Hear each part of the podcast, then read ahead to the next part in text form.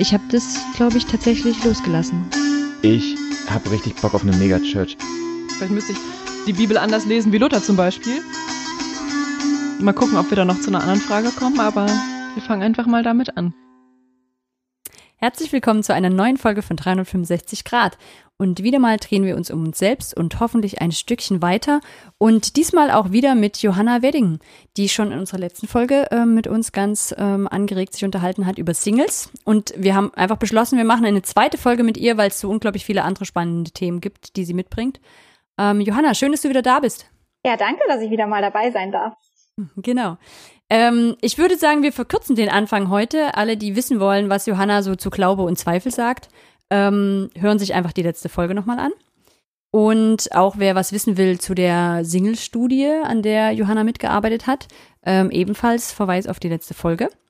Und wir haben einfach so ein paar Themen, die wir bei dir noch gehört haben, wo wir gedacht haben, Mensch, da wollen wir irgendwie nochmal mehr nachfragen. Wir hatten, glaube ich, das Thema Resilienz schon angekündigt weil du da in deinen Alpha-Kursen und der Gefängnisarbeit unterwegs bist. Und gerade eben habe ich gehört, dass du was über Führungskräfte und Religiosität oder irgend sowas in der Richtung geschrieben hast. Religionssensible, Religionssensible Führungskräfte. Finde ich, klingt auch mega spannend. Genau. Womit steigen wir ein? Ähm, wollen wir vielleicht zuerst das Wort Alpha erklären, oh weil, oh ja. weil ich dachte, wir müssen so ein paar ja. Grundlagen vielleicht legen, um ähm, für die Leute da draußen, wir haben jetzt das nicht so viel Spezialthemen, ähm, arbeitest du für das Kollega Alpha Mentoring oder was bedeutet das? Wäre auch nett, aber äh, genau, Alpha kommt ursprünglich aus England, ist in London entstanden und vielen sagt wahrscheinlich eher die Alpha-Kurse etwas. Ähm, das sind im Prinzip Glaubenskurse, wo es darum geht, Raum zu öffnen, über, über Glaube, Religiosität und so weiter ins Gespräch zu kommen. Und kurzer Ablauf von Alpha. Es läuft immer so ab, dass man erst gemeinsam isst, dann gibt es einen Input zu verschiedenen Themen, wie wer ist eigentlich Jesus, ähm, hat das Leben mehr zu bieten, warum starb Jesus und und und. Und dann gibt es Kleingruppen, in denen fleißig diskutiert werden soll. Und ein Grundwert von Alpha ist, dass alle Meinungen stehen gelassen werden sollen, dass man so kommen darf, wie man ist. Und dass es so eben so ein Anfang sein soll, kann, muss aber nicht ähm, von mal über Glaube nachdenken und vielleicht auch Schritte Richtung Glauben gehen. Aber das ist ja im Alpha, also so der Beginn von etwas. Wir sagen ungern mittlerweile Alpha-Kurs, deswegen werde ich auch vor allen Dingen von Alpha sprechen, weil Kurs hört sich oft an wie etwas, was man so abschließt. Man macht das mhm. irgendwie zehn Wochen und danach weiß man, jetzt bin ich Christin und so muss ich leben und äh, fertig. Aber so ist der Glaube eben nicht und so ist auch die Reise zu und mit Gott eben nicht, sondern ähm, eben sehr prozesshaft. Deswegen sagen wir einfach nur Alpha. Bist du bei Alpha, weil ähm, da eine Stelle frei war und du das Geld brauchtest, oder bist du bei Alpha, weil du Alpha besonders cool fandest? Okay, jetzt kommt eine crazy Story. Ähm, ich äh, habe äh, in Kassel studiert und eine Kommilitonin von mir ist mit der Straßenbahn gefahren und da gegenüber saß jemand, der hat ein christliches Buch gelesen und dann sind die beiden irgendwie miteinander ins Gespräch gekommen und dann meinte er, er braucht noch jemanden für den Gefängnisalpha in Kassel und er solle mal an der Hochschule nachfragen, wer das so machen könnte. Und ich hatte nach dem Abi anderthalb Jahre in Indien gelebt und hatte dort auch im Gefängnis gearbeitet und habe diese Ansage bei uns im Campus Gottesdienst gehört und dachte, ja, cool, mal wieder Gefängnisarbeit, hätte ich Bock drauf und habe dann da in Kassel ehrenamtlich angefangen, Alpha im Gefängnis ähm, anzubieten und damit zu arbeiten. Und hat sich herausgestellt, dass der, den sie da getroffen hat, der war im Vorstand von Alpha und wir haben gemeinsam die Alpha-Kurse im Gefängnis gemacht. Und dann, nachdem ich meinen Bachelor hatte, hatte er mich gefragt, ob ich diese Stelle haben möchte für Koordination von Alpha im Gefängnis.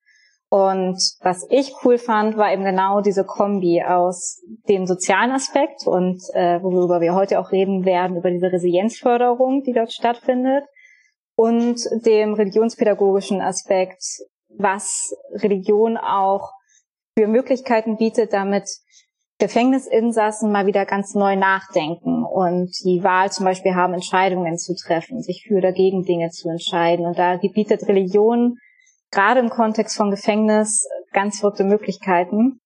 Und ähm, ja, diese Kombination fand ich einfach super spannend. Also mhm. der Mix aus Glauben weitergeben, was ich gut und wichtig finde, aber eben auch diesen sozialen Aspekt. Okay. Ähm, wie, wie muss ich mir das denn vorstellen? Du gehst morgens auf Arbeit ähm, und hast dann mehrere Alphas am Tag oder begegnest dann wie vielen Gefängnisinsassen oder arbeitest du einzeln mit den Menschen? Wie sieht dein Arbeitsalltag aus? Mhm. Äh, normalerweise sieht bei mir jede Woche anders aus, was ich sehr liebe. Corona hat das ein bisschen verändert, aber ähm, eigentlich mag ich es, dass ich ganz viel unterwegs bin und ich besuche überall da, wo Alpha im Gefängnis stattfinden soll, besuche ich erstmal die Teams. Denn uns ist gerade im Gefängnis super wichtig zu sehen, wer geht da rein, sind die darauf vorbereitet, was da ist. Ich mache eine Sicherheitsschulung mit denen und äh, gucke mir sehr genau an, wie diese Teams so miteinander agieren und geformt sind und gebe eben ein paar Tipps. Und dann, wenn die ganz neu starten, dann gehe ich immer erstmal mit rein und mache meistens auch den kompletten ersten Kurs mit denen mit. Oder manchmal eben, ich sitze in Hamburg, dass ich äh, sehr viel dann immer reise und Krass, ja. dann manchmal wirklich für zehn Wochen in eine Stadt in den Süden fahre, um die darin zu begleiten. Aber mir ist eben wichtig zu sehen, fühlen die sich da wohl? Wie kommen die da klar? Bei einigen Teams habe ich auch ganz schnell das Gefühl, das passt alles. Dann ziehe ich mich manchmal auch früher wieder zurück und äh, gucke eher, dass wir uns in zwei, drei Monaten nochmal treffen und ein Gespräch führen. Aber genau, meistens bin ich schon sehr kontinuierlich dabei. Dann sollen die aber auch übernehmen. Also dann bin ich nicht diejenige, die diese Kurse durchführen und oft machen die auch einen Kurs nach dem anderen, ein Alpha nach dem anderen. Ähm, und und ziehe mich dann eher zurück, sondern das machen dann die Ehrenamtlichen. Und hier rund um Hamburg, da bin ich dann öfter da. Da habe ich auch einzelne Insassen. Zum Teil auch noch in Kassel habe ich noch Insassen so aus meinen ersten Alphas, die noch einsitzen, die ich ab und zu so besuche. Oder jetzt zu Corona-Zeiten, wo man niemanden besuchen durfte und nicht rein durfte, habe ich ganz, ganz viel telefoniert und viele Briefe geschrieben und versucht, dass sie so ein bisschen Kontakt nach außen haben. Ja, mhm. aber so ganz grob sieht mein Gefängnisalltag auf, aus und sonst gehört zur Alpha-Arbeit auch, dass wir viele Schulungen geben, wie man Alpha allgemein macht, ähm, dass ich zum Teil auch andere Länder dabei unterstütze, also ähm, in Kiew war ich mal, in Ägypten mal, um dort zu zeigen oder dort mit den Menschen zu überlegen, wie kann man hier Alpha machen, was muss man kontextualisieren und wie könnte hier auch Alpha im Gefängnis aussehen.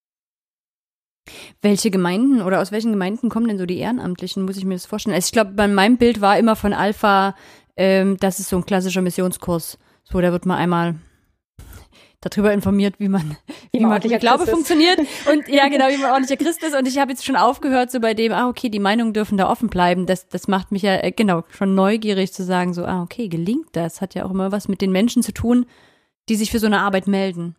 Ja, deswegen sind uns so wichtig, dass die sich schulen lassen. Also darauf legen mhm. wir wirklich auch viel Wert und bieten unsere Schulungen auch äh, per Webinar und so weiter online an, damit niemand die Ausrede hat, es wäre zu teuer oder zu weit weg, die Schulung. Noch lieber ist es, wenn sie wirklich mal vorbeikommen oder wir hinfahren können, damit sie mal so eine Kleingruppe nämlich mal geleitet haben und man stolpert ja ganz schnell darüber, dass man korrigieren möchte. Und äh, das versuchen wir sehr intensiv zu schulen und gerade eben auch im Gefängnis schule ich das ganz intensiv. Von der Konfession her ist das echt bunt gemischt. Und da es im Gefängnis ja auch in keiner Gemeinde stattfindet, kommen die auch mhm. aus unterschiedlichsten Gemeinden zusammen, was super ist. Und gleichzeitig kann da auch ein Punkt der Herausforderung sein, weil die erstmal miteinander warm werden müssen, die erstmal miteinander zum Teil besprechen müssen, wie beten wir eigentlich im Alpha. Ähm, den einen ist Lobpreis total wichtig, die anderen sagen, nee, es geht gar nicht. Und so, also das ist auch ein Teil meiner Arbeit, diese verschiedenen christlichen Gruppierungen dann zusammenzubekommen und zu sagen, wir gucken hier jetzt erstmal auf die Basics. Ähm, es ist eben kein abgeschlossener Glaubenskurs, alles, was dann noch so kommen kann, ähm, kann dann immer noch kommen, was euch wichtig ist, wenn Sie mal bei euch in der Gemeinde vorbeischauen sollten. Aber hier gucken wir jetzt erstmal auf das Gemeinsame. Und das ist schon ein spannender Prozess dann mit denen. Gibt es einen Übergabeabend? Nee. Also was wir machen, wir bieten, es gibt also draußen, jetzt muss man unterscheiden zwischen im Gefängnis und draußen. Draußen gibt es so ein Wochenende, das würden unsere Gefängnisinsassen auch gerne machen, mal ein Wochenende wegfahren, aber äh, draußen gibt es ein Wochenende zum Heiligen Geist und da gibt es die Möglichkeit zum Gebet, also dass man für sich beten lässt. Aber es gibt jetzt nicht das klassische Übergabegebet, äh, wie es einige vielleicht kennen. Hat, hat, hat Alpha sich da auch verändert? Also ähm, das geht ja auch gleich um dieses Endveränderungsthema, haben wir auch noch, auf, das wäre jetzt ein bisschen die Brücke dahin.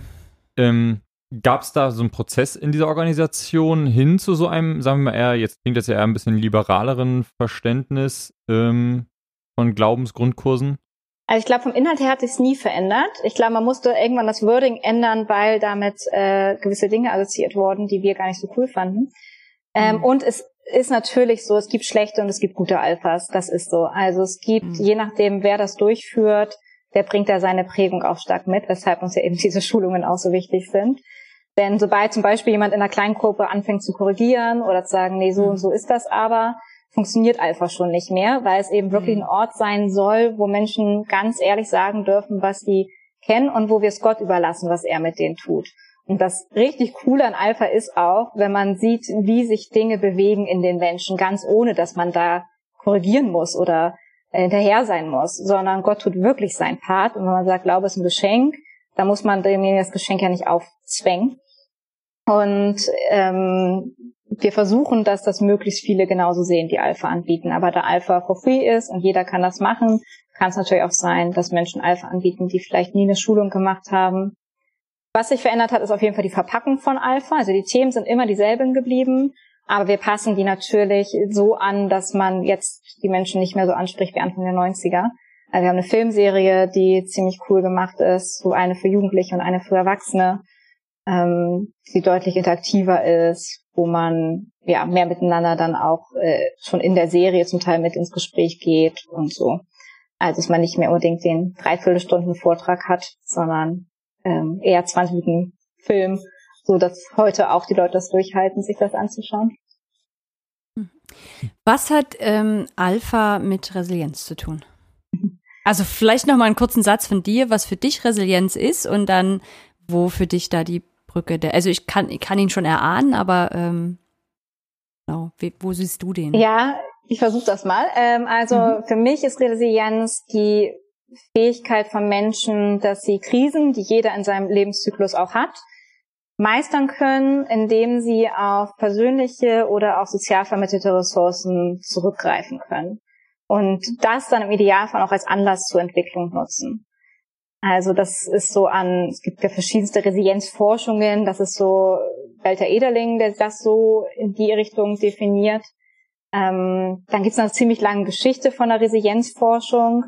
Antonowski war da so mit der erste aus der Salutogenese, dass man erstmal, und das finde ich für Gefängnisarbeit massiv wichtig, anfängt ressourcenorientiert zu denken. Das gehört für Resilienz ganz stark dazu. Ähm, und da merke ich zum Beispiel schon, dass wenn ich sage, ich möchte im Gefängnis ressourcenorientiert denken, dass ich da öfter belächelt werde, ähm, weil das oft so geht, dass es sehr naiv ist, aber ich merke, es funktioniert. Kannst du das kurz erklären? Ich, ich kann mir vorstellen, dass das jetzt mhm. schon zu abstrakt ist. Also ich glaube, wir haben so drei Schritte gerade gleichzeitig, die wir mhm. selbstverständlich voraussetzen. Also was, was, warum ist das so? Was heißt überhaupt ressourcenorientiert? Ja, genau. Ja, alles klar dass man sich die Stärken desjenigen anguckt. Also oftmals, wenn wir jetzt nochmal auf die soziale Arbeit gehen zum Beispiel, wo das Resilienzthema ganz groß ist, war es früher so, dass man guckt hat, wo hat derjenige ein Defizit und daran versucht man, dabei versucht man denen zu helfen, das zu überwinden. Und dafür hat man sich erstmal angeguckt, was kann derjenige denn nicht. Heute versucht man eher die Ressource des Menschen anzugucken, also was kann der denn? Wo hat der gewisse Stärken, wo hat er vielleicht auch gute Grundvoraussetzungen, wie zum Beispiel eine stabile Familie oder ähm, so in die Richtung. Also man einmal guckt, was ist denn positiv an ihm und das dann eher versucht zu verstärken und dadurch dann gewisse defizitäre ähm, Dinge auch auszugleichen. Und das ist schon so ein Grundumdenken, das man einmal haben muss, was aber ich finde sehr, sehr wichtig ist, um den Menschen erstmal zugestehen, du kannst was und du bist was wert und wir gucken erstmal, was du kannst und womit wir positiv arbeiten können und nicht eben, was kannst du eigentlich nicht. Und das Gleiche findet sich bei Gefängnisinsassen auch. Die kriegen immer eigentlich gesagt, was sie nicht können. Und dafür sitzen sie ja auch zum Teil im Knast für das, wo sie eben ein Defizit hatten, wo sie genau über die Dinge gestolpert sind, die sie nicht können. Zum Beispiel können sie dann oft nicht Konflikte ordentlich lösen, äh, rasten aus. Ähm, ich habe fast nur mit Langzeitinhaftierten zu tun. Also viele von denen haben auch tatsächlich dann Mord begangen oder Totschlag und deren ganzes Leben baut auf das auf, was sie nicht können. Und ich versuche eben durch diesen Resilienzgedanken, Ressourcengedanken, mir das anzugucken, was sie aber können und worin sie ganz stark sind. Und das begegnet Insassen selten und im Gefängnis ist das auch oft nicht der Ansatz. Ich habe, wie ist die Brücke zu Alpha? ja, also genau, ich versuche mal Resilienz ganz kurz zu überschlagen. Mhm. Da gibt's einen, der hat äh, so verschiedene Punkte gesagt. Der hat gesagt, was wichtig sein kann, ist, dass ich bin, ich habe und ich kann. Das ist von Sander. Der beschreibt so drei Quellen der Resilienz. Also wie werde ich denn jetzt so widerstandskräftig ähm, gegenüber meinen Krisen? Und genau diese Quellen, die ich bin, ich habe und ich kann, versuche ich äh, durch Alpha zu prägen. Ich kann gleich mal ganz genau erklären, wie ich da was mache. Mhm. Und dann gibt's noch das von Antonowski, das Modell. Das sind drei Sätze, die da wichtig sind. Das Gefühl der Verstehbarkeit von Situationen, Ereignissen, die Handbarkeit, äh, also dem Gefühl, irgendwie schwierige Situationen nicht komplett ausgeliefert zu sein und das Gefühl von Sinnhaftigkeit der erlebten Situation. Das sind drei so Grundhaltungen, die man haben kann. Das haben, haben wir Hatten tatsächlich wir mal, genauso ja? in der Corona-Folge, ne, in unserem Kaffeeklatsch. Echt, ist es da drin? Haben wir das da schon ich mal Ich kann mich erinnern, dass du das ja, genauso schon mal aufgebaut Ach, hast, Hannah, ja. ja. Ja, Also das vielleicht als Nebeninformation, das ist, Salutogenese ist übersetzt die, die Lehre der Gesundheit. Also wie bleiben wir gesund? Das heißt, es gilt für alle, nicht nur für Menschen, die im Gefängnis sitzen oder irgendwie Schwierigkeiten haben, sondern ähm, ist für jeden von uns interessant, diese drei Dinge zu wissen. So, Richtig. Und Salutogenese ist quasi so mit der Vorreiter von der Resilienzforschung. Die Resilienzforschung versucht mhm. dann noch ein bisschen mehr methodisch daran zu arbeiten. Wie gelingt denn diese drei Dinge jetzt? jetzt wirklich. Aber Antonowski hat damit so die, die Vorreiterschaft quasi gemacht, damit das dann hinhaut. Und mhm. dieses Verstehbarkeit, Handbarkeit und Sinnhaftigkeit, da spielt Religion eine Riesenrolle, wenn man es mhm. denn möchte. Also diese drei Dinge kann man ziemlich gut damit erzeugen. Denn erstmal ähm, Verstehbarkeit ist für viele Insassen ein Riesenproblem im Knast, weil sie selbst oft nicht verstehen, wie sie da hingekommen sind. Dann Handhabbarkeit sie haben gar nichts in der Hand quasi in dem Moment, mhm. denn es wird, sie werden komplett fremdbestimmt. Und Sinnhaftigkeit in den ganzen Gefängnisdasein hat man jetzt auch nicht unbedingt. Und das Coole ist, dass wir mit Glaube und mit Alpha ihn zumindest auf den Weg bringen können, um mal über diese drei Punkte nachzudenken.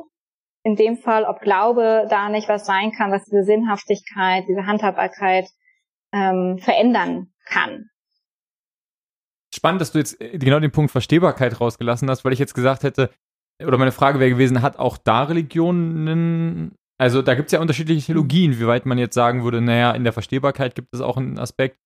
Oder eben bewusst sagt, naja, da genau ist es eben dann die Lücke. Also das, wie siehst du das? Nee, würde ich sagen, da ist nicht die Lücke, weil zur Verstehbarkeit gehört auch ganz viel ähm, Gespräche und Dialog, um gewisse also da geht es nicht um, auch bei Alpha geht es noch nicht um tiefe theologische Aspekte. Wir gucken jetzt noch nicht an, wie es denn die zehn verschiedenen Bibelverständnisse und die verschiedenen Kreuzestheologien und und und. Ja, man, man könnte ja sagen, dir muss alles zum Besten dienen. Also äh, Gott hat dich schon aus einem guten Grund da, in, also dass du jetzt da bist im Gefängnis, das ist auch da, Gott möchte nur dein Bestes. So, das wäre jetzt ja so eine überspitzte theologische Theologie, die es da auch gibt. So, damit am Ende du ein gutes Buch schreiben kannst, wo du deine, deine, deine Geschichte erzählen kannst, wie du am Ende doch zum Glauben gekommen bist im Gefängnis und so. Genau, das ist damit jetzt nicht äh, in der Form gemeint, sondern da geht's dann erstmal um zu gucken, wie kann man soziale Gefüge erlernen. Ähm, das ist übrigens auch noch was Wichtiges, was es gibt zwei verschiedene Thesen zur Resilienz. Die einen sagen, das hast du und das kriegst du in der Kindheit mit. Mhm. Und wenn du es nicht mitbekommen hast, ist halt Game Over. Ähm, andere sagen aber auch, und das finde ich sehr, sehr wichtig, das Verständnis zu haben, Resilienz kannst du immer wieder stärken und erneuern. Mhm. Und wir gehen erstmal von dem aus, dass du das in dem Moment auch noch erlernen kannst als Erwachsener. Und Verständ Verstehbarkeit kann dann zum Beispiel bedeuten, dass du verstehst, an welchem Punkt du eigentlich gerade im Leben stehst. Und dass du ein Stück weit Bildung erfährst. Denn äh, wir wissen irgendwie, dass Kindheit uns prägt. Die Insassen wissen das oft gar nicht, dass das daher kommen kann, dass sie an diesem Punkt sitzen. Und mit denen einfach sich mal das Leben anzugucken und zu überlegen, was ist denn da? Und dann kann man natürlich eben auch glaubensmäßig sich angucken, ähm, verstehe ich, dass da irgendwo ein Gott war oder verstehe ich auch gerade deshalb nicht, dass da irgendwo ein Gott war. Mhm. Also mit diesem, warum, wenn es mir so beschissen ging, war Gott nicht da. Ähm, und das heißt nicht, dass ich es am Ende verstehe, das werden wir alle nie ganz verstehen, aber in diese, sich mit solchen Gedanken einfach mal auseinanderzusetzen, ähm, das fördert schon ganz, ganz viel. Das klingt für mich so ein bisschen wie in die Metaebene mit den Menschen zu gehen über ihr mhm. eigenes Leben und dass ähm, halt zu verknüpfen, ne? Also einmal mit dieser Salutogenese und dann aber eben aber auch mit Glaubensinhalten.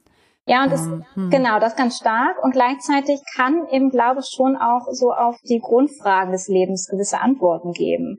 Ähm, mhm. Und die finden sie im Gefängnis selten. Also zum Beispiel bin ich etwas wert. Und mhm. Man kann sagen, ja, du bist was wert. Und wenn dir das Welt auch nicht zeigt, Gott zeigt dir, dass du was wert bist. Und es bietet dann die Möglichkeit, ihnen so eine neue Grundeinstellung zu bekommen und so eine Art Verstehbarkeit von Leben ist nicht alles vorbei und es ist nicht alles wertlos, nur weil ich mich so fühle. Beispiel. Mhm. Ist es, ist es leichter, mit Leuten im Gefängnis über diese Dinge zu reden, weil das Leben unkomplexer ist? Also weil die Tatsachen sind einfach begrenzter, gibt vielleicht weniger Abzweigungen oder sowas? Oder ist es besonders schwierig, weil die Fakten eben so feststehen und es so schwierig ist, irgendwie da ins, in, in schwammig zu werden? Nee, ich finde es besonders schön und einfach eigentlich. Also ich kriege ja ganz oft, oh, wie toll, dass du im Gefängnis gehst. Und ich denke immer, es ist das Einfachste, was man machen kann, mit äh, Themen des Glaubens ins Gefängnis zu gehen. Weil einmal bringen die richtig viel Zeit mit, um darüber nachzudenken. Mhm. Und die kommen mit richtig coolen und tiefen Antworten und Fragen, vor allen Dingen vielen Fragen nächste Woche wieder. Das ist der Hammer. Ähm, und mit vielen Dingen können die auch eine ganze Menge anfangen. Also wenn man über das Thema Vergebung zum Beispiel spricht, das ist im Gefängnis gerade ganz besonders wichtig, denn sie merken, rein durch Zeitabsitzen, zum Teil sitzen sie schon zehn Jahre und fühlen sich immer noch ätzend über das, was sie mhm. getan haben. Ähm, und sie merken, weder die Gesellschaft vergibt mir tatsächlich, noch dass ich hier absitze, macht irgendwas besser. Danach ist mir gesellschaftlich auch nicht mehr vergeben als vorher. Und die sehen sich sehr, sehr stark danach. Und das, wo andere vielleicht sagen, wozu Vergebung, ich fühle mich auch so ganz gut, ähm, leuchtet denen sehr stark ein und ich merke dort mehr als draußen manchmal auch diese Freiheit, die dieser Satz einfach bringt, die ist vergeben. Mhm. Das macht ganz, ganz viel innere Freiheit bei denen aus, auch wenn drumherum sich jetzt erstmal nichts verändert. Ähm, von daher würde ich sagen, das ist mhm. fast einfacher mit denen, wo man sehr aufpassen muss, ist, dass das nicht als so eine Art Zaubermittel genommen wird. Ja. Und das ist zum Beispiel was, was ich meinen Ehrenamtlichen dann auch sage, also ich verspreche dir nicht, sie kommen, werden Christen und haben keine Suchtprobleme mehr oder sowas. Oder sie werden Christen und wenn sie rauskommen, dann haben sie nie wieder das, den Drang, irgendwie kriminell zu werden. Denn das bleibt immer, oder also es gibt bestimmt auch ganz tolle Wundermomente, aber meiner Erfahrung bisher bleibt das schon immer noch ein Prozess, ähm, sich auch von der Sucht und so dann in dem Moment loszulösen. Und ja, also das muss man aufpassen, dass Religion nicht als so ein Zaubertrank quasi plötzlich da hantiert ja. wird, womit das Leben dann wieder alles gut wird. Ich glaube, das ist der Punkt, den ich mir auch so schwer vorstelle. Ähm, also grundsätzlich, wenn man Glauben zu Menschen bringt, die in schwierigen Lebenssituationen sind, dass es halt so schön wäre, wenn mich jemand, wenn mich was einfach erlöst. Also wenn etwas einfach mein Leben wirklich leichter macht und gleichzeitig diese Chance und diese Ressource in Glaube zu sehen, dass da auf einmal noch was ist, was mich hält und, und gleichzeitig aber zu vermitteln, das wird dich leider, also es wird dich nicht davon befreien, dass dein Weg schwierig bleibt. Ja. Also ich, hab, ähm, ich erzähle immer mal von der Freundin, die in einem Kinderheim arbeitet und die hat eine Zeit lang eine Mitarbeiterin, die hochreligiös war und die halt angefangen hat, mit den Kindern zu beten. Und meine Freundin, die auch Christin ist, meinte so, die war voll in einem Dilemma, weil sie einerseits gesehen hat, wie sehr diese Kinder das aufgesaugt haben dass da auf einmal ein Gott ist, zu dem die sagen können, ich wünsche mir, dass mein Papa mich endlich wieder besucht. Und sie gleichzeitig aber gesehen hat, dass es ja so ein mythisches Denken wird, von wenn ich eben vorher bete, dann passiert das irgendwie, ne? Und, und aber also du denen ja gleichzeitig beibringen musst, dass es eben nicht so ein selbsterfüllendes Ding ist. Und das kann ich mir vorstellen, dass es in der Gefängnisarbeit auch was ähnliches ist. Und da habe ich einen mega Respekt davor, ähm, wenn Menschen da so ehrlich auch mit ihrem Glauben reingehen und sagen, und trotzdem kann das für dich ein Halt sein. Also auch wenn das diese Dinge nicht einfach wegnimmt. So, also weil ich finde es immer unglaublich beeindruckend, dass ja gerade auch oft Menschen, also bei Missbrauchsgeschichten höre ich das häufig, dass dann Leute, die dann Christen sind, hinterfragt werden, Mensch, wenn du aber sowas krasses erlebt hast, wie kannst du denn dann an Gott glauben? Und ich bei denen manchmal merke, so ich kann mir nicht leisten, nicht an diesen Gott zu glauben. Also das ist wie, das ist halt was, es gibt einen Halt, es gibt eine Verstehbarkeit, es gibt jemanden, der weit außerhalb von mir ist und trotzdem für mich da ist. Also ich bin nicht zurückgeworfen so sehr auf meine eigenen Schwächen und meine eigene Haltlosigkeit. Ähm, und gleichzeitig aber halt innerlich auch mit dieser Diskrepanz zu dealen. Also ich denke manchmal, es ist ein Privileg, dass ich mir Dekonstruktion leisten kann. Ich glaube das wirklich. Also ich, ich kann mir das leisten, weil es ganz viele andere Ressourcen gibt ähm, ich auch, die ich ja. habe. Ja. Und das halt auch zu sehen, äh, finde ich, ja, genau. Also habe ich, ziehe ich wirklich einen Hut vor, vor so einer Arbeit. Mhm. Ja, und ich glaube, da muss man eben auch behutsam umgehen, dass man auch, also die Insassen haben auch ganz unterschiedliche Ressourcen. Wir haben das zwar hochgebildete Menschen vor uns sitzen, mhm. zum Teil Menschen, die noch nie eine Schule besucht haben.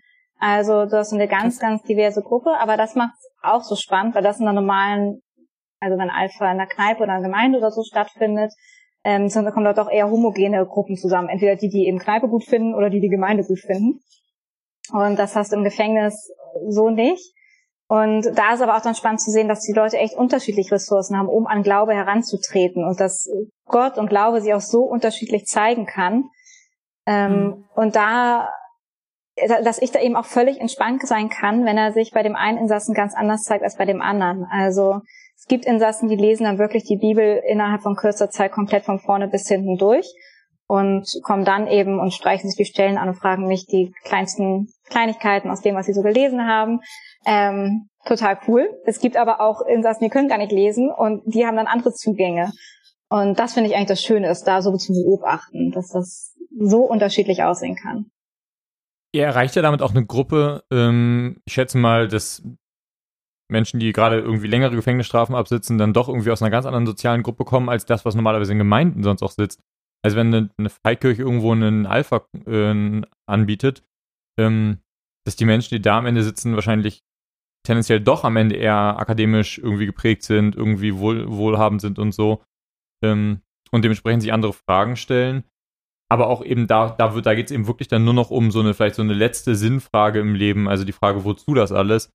Ähm, was finde ich eine ganz andere Frage ist als bei Leuten, die es eben, wo du eben sagst, naja, ich kann dir diese eine Frage, also ich kann dir so eine religiöse Glaubensfrage hier beantworten, aber ich bin eben nicht der Sozialarbeiter, ich bin eben nicht der Therapeut, ich bin eben nicht der was auch immer. Also ich bin, ich kann nicht, ich bin nicht dein Anwalt und alles. Das ist ja nochmal eine ganz andere Herausforderung als bei Leuten, wo ich, die wirklich, wo das einzige Problem im Leben ist, dass sie nicht wissen, was halt der Sinn des Lebens ist. Ja, also ich merke, viele Fragen überschneiden sich spannenderweise von draußen. Also auch draußen stellen sich die Leute die Frage, warum eigentlich Leid, ähm, warum, ja, also, also die, ja, klassische Theodizee-Frage oder auch also die anderen klassischen Fragen, die also sind schon auch dieselben.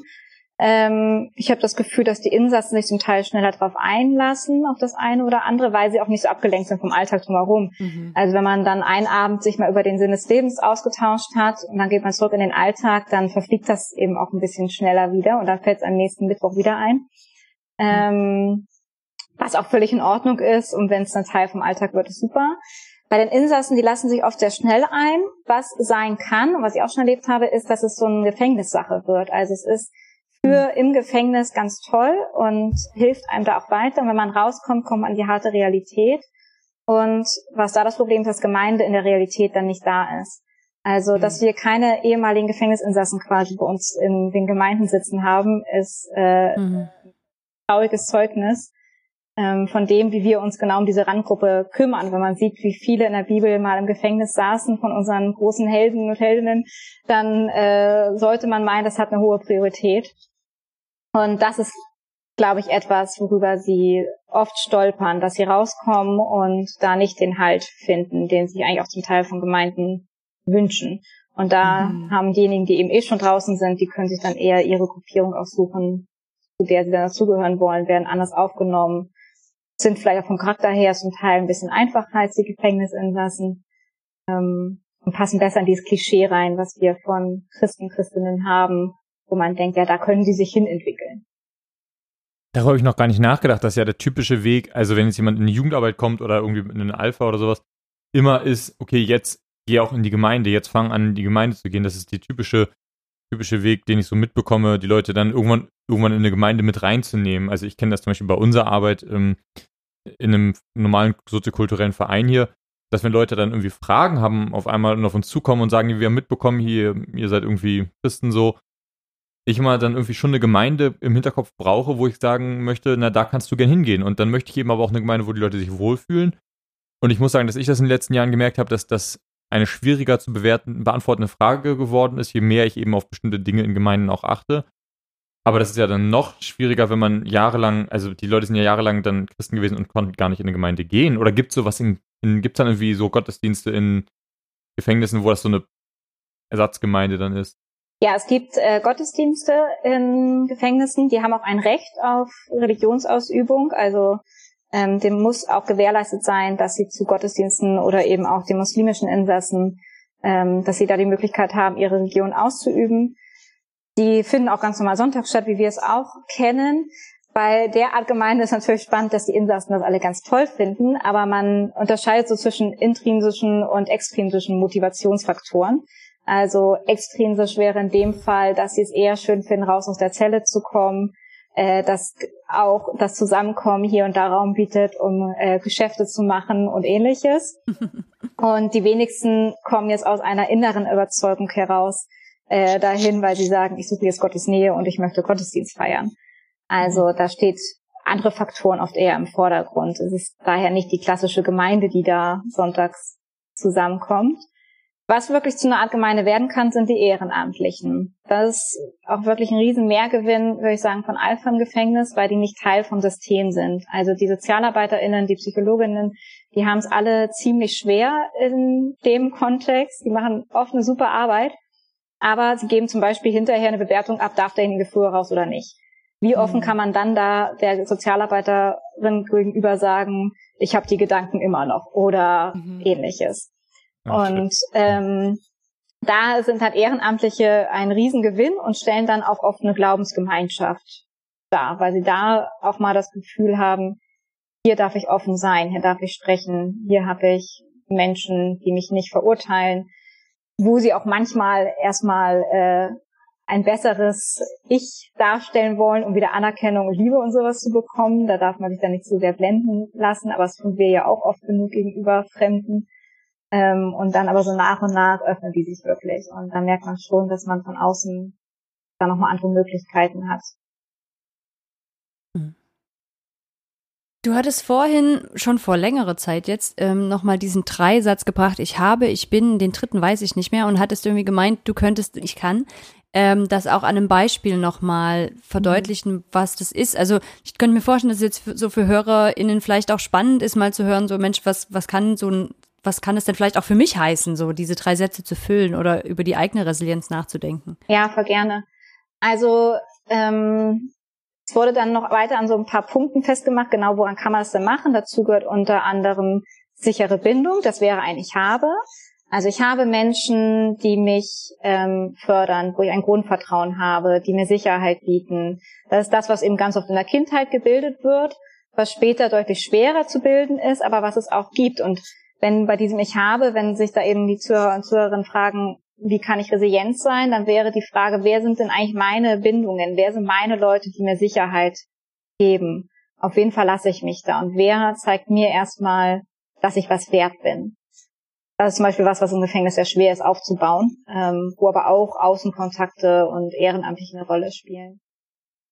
Dann kann das Ich habe auch ähm, eine, eine Bildung sein. Das kann auch ein Ich kann sein. Also ich kann gewisse Dinge, ich kann mich informieren, ich kann mich weiterbilden, ich ähm, kann mich weiterentwickeln.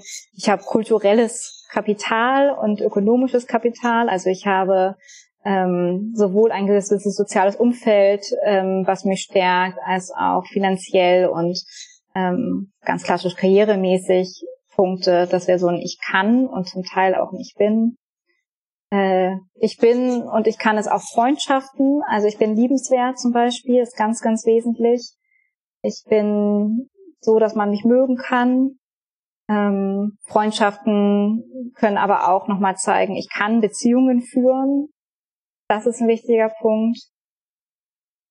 Ja, und ich habe so Fähigkeiten und Neigungen, das wären, ich kann positiv Werte ähm, es kann auch sowohl ich habe als auch ich bin sein. Also ich mhm. habe zum Beispiel ähm, das kennen, ich kenne Pflichten und Regeln und äh, ich kann auch um Verzeihung bitten, wenn ich irgendwo missgebaut habe. Das wäre ein Ich habe und auch gleichzeitig ein Ich kann. Und das ist, glaube ich, auch was, was für jeden nochmal wichtig ist. Dieses weiß ich, wofür ich stehe, weiß ich, was mir wichtig ist. Und kann ich, wenn ich da übertrete, wenn ich da irgendwie einen Fehler mache, das auch ähm, ausdrücken und um Vergebung bitten. Jetzt gar nicht hochreligiös gestochen, sondern eben auch einfach mhm. im Miteinander. Soziale Kompetenzen ähm, können ein Ich kann sein. ja, so um die auf die Richtung. Und all das kann man eben auch versuchen, an der JVA zu fördern. Also man kann versuchen, zum Beispiel bei den Werte und Normen, ähm, die sitzen jetzt im Knast, weil sie merken, meine bisherigen Werte und Normen haben irgendwie nicht funktioniert.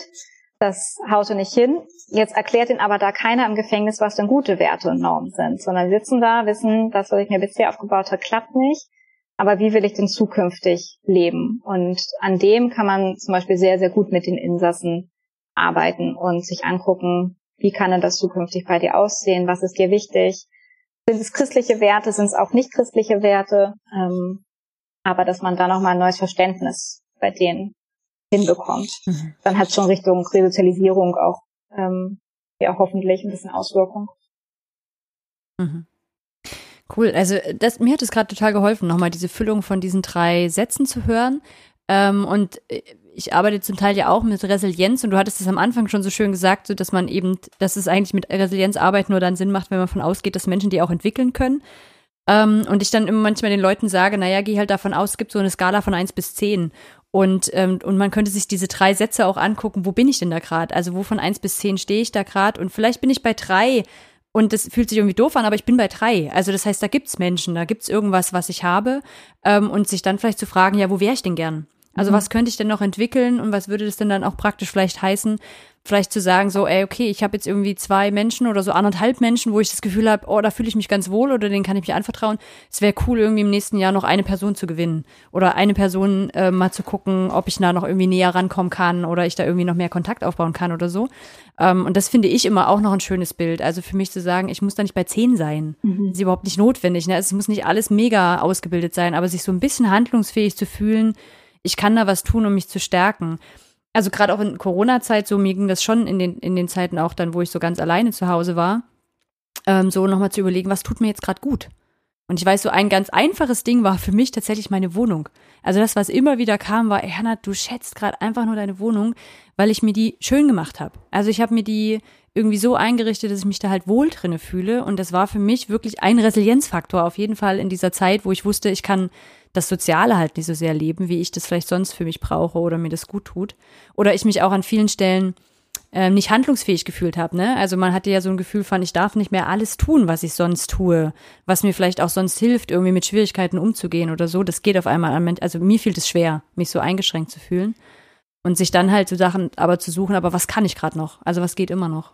Ich habe gerade überlegt, je mehr man von diesen Sachen hat, desto mehr kann man ja auch einzelne von den Sachen aufgeben und dann sagen, die kann ich austauschen. Also mhm ähm, dieses Thema Veränderungsbereitschaft ähm, sowohl in Gemeinden finde ich immer wieder auch wichtig. Die Frage so, also wie können wir uns weiterentwickeln und dann zu merken, so wir sind vielleicht, also ich habe kein Problem damit, irgendwelche Werte aufzugeben an vielen Stellen. Ähm, und ich mich dann frage, ob es daran liegt, weil ich eben an ganz vielen, ganz vielen anderen Sachen was anfangen kann, die sich in der Gesellschaft verändert haben. Vielleicht Menschen, die nicht so, die vielleicht sagen, nee, nee, das jetzt aber nicht, das jetzt aber, das brauchen wir jetzt aber wirklich, die, keine Ahnung, Sexualmoral oder so ähm, dass die einfach grundsätzlich in ganz vielen Stellen in den letzten Jahren wahrscheinlich erlebt haben, dass Dinge ihnen flöten gehen und deswegen viel mehr an den Dingen klammern wie an diesem einen mhm. Wert.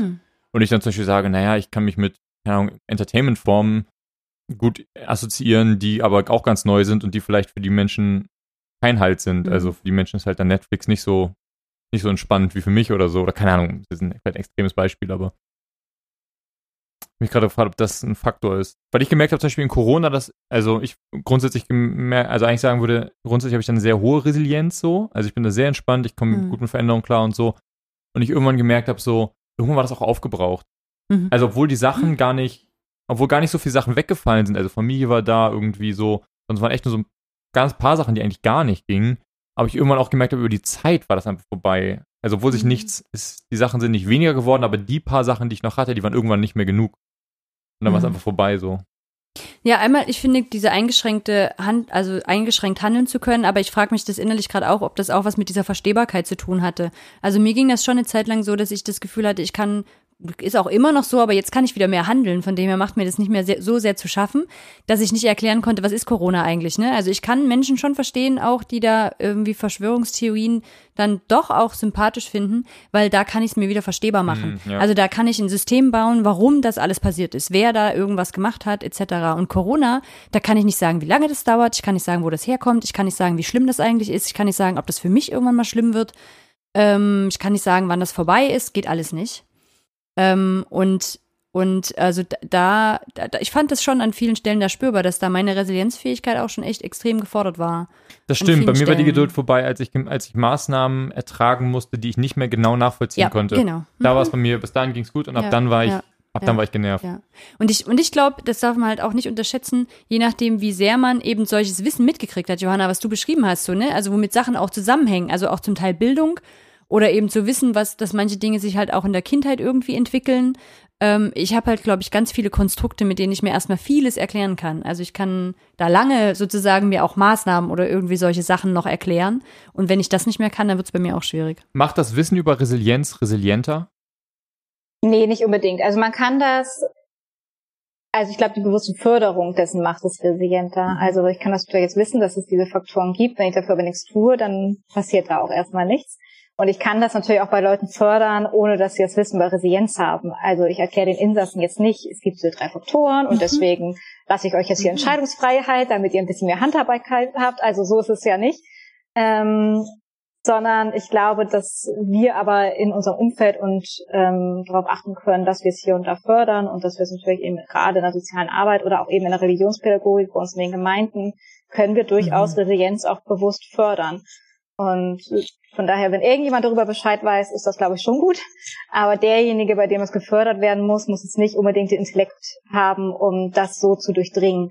Und dieses ganze Resilienzthema ist ja auch noch viel, viel größer. Wir können jetzt mhm. anfangen, über Risiko und Schussfaktoren zu reden, uns genau das angucken, was da wie ist. Das tut aber nicht unbedingt Not, um einfach mal zu gucken. Aber die Grundfrage ist ja, wenn ich an eine Krisensituation komme, was kann mir helfen, damit ich daraus gestärkt hervorgehe? Das ist so die Frage. Und die kann man sich selbst einfach mal stellen. Dann können diese Faktoren, ich habe, ich bin, ich kann oder eben auch diese anderen drei Sätze helfen, um daran sich mal zu orientieren, ob man da gut aufgestellt ist in einer Krise. Mhm. Ja. Aber zum Beispiel Resilienz zeigt sich auch immer erst in der Krise. Also du kannst nicht von mhm. Resilienz ohne mhm. Krise sprechen. Das ist auch wichtig. Ob, also vorher gibt es quasi keine Resilienz. Ja, und gleichzeitig ist das manchmal eine schöne Frage, die ich in Seminaren mit reingebe, ähm, sich mal an eine Krise zu erinnern, von der man vielleicht sogar der Meinung ist, man hat sie gar nicht besonders gut gemeistert. Und die zu erzählen und dann mal sich von anderen Leuten spiegeln zu lassen, was haben die denn gehört, was ist dir gut gelungen in dieser Krise? Also ich finde, Resilienz ist schon auch was, was Schönes, um zu entdecken, um mal zurückzugucken und zu sagen, aber wo hast du denn Dinge gemeistert? Also gar nicht unbedingt in dem Sinne, dass ich da immer mehr dazugelernt habe in so einer Krise, sondern dass ich einfach auch schon Dinge hatte, die mich da durchgebracht haben ähm, finde ich auch einen schönen Blick. Also gerade auch, wenn Menschen vielleicht gerade in einer Situation drin hängen, wo sie sagen, so ich krieg's gerade nicht auf die Reihe.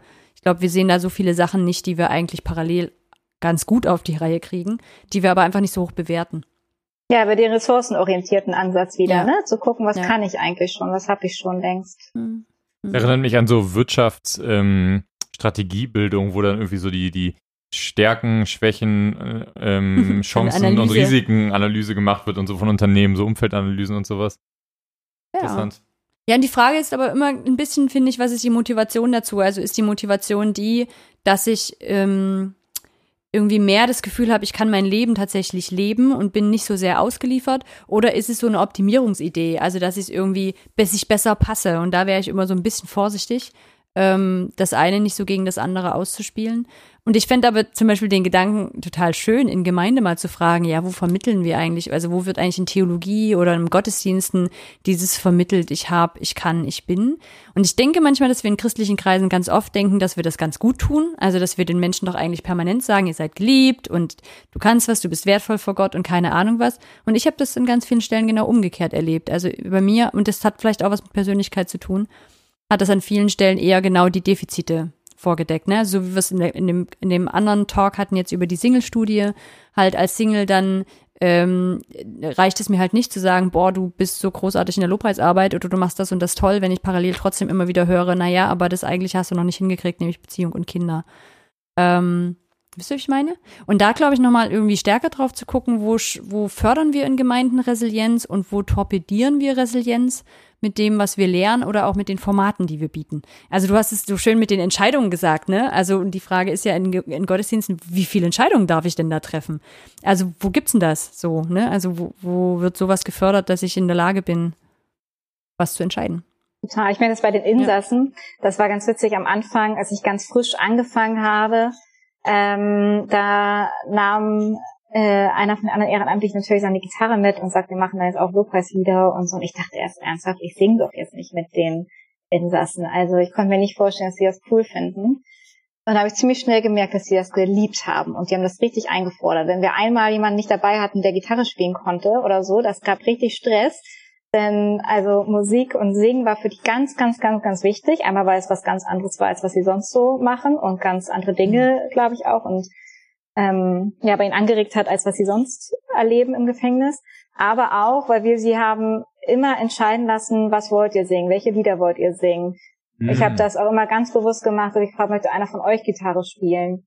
Mhm. Und das sind so mhm. kleine Räume, die man denen öffnen kann, wo sie in einem Umfeld, wo sie nie eine Entscheidung treffen können. Nicht, was will ich essen, wann will ich wohin gehen, wann will ich duschen, wann will ich arbeiten, wo alles vorgegeben ist, kann man ihnen gerade auch in Religion so kleine einfach Entscheidungshandhaben wieder bieten. Und sei es eben nur, welches Lied will ich singen, oder dann eben auch auf größerer Ebene, will ich das Ganze hier glauben, will ich das hinterfragen, wie will ich mich hier verhalten?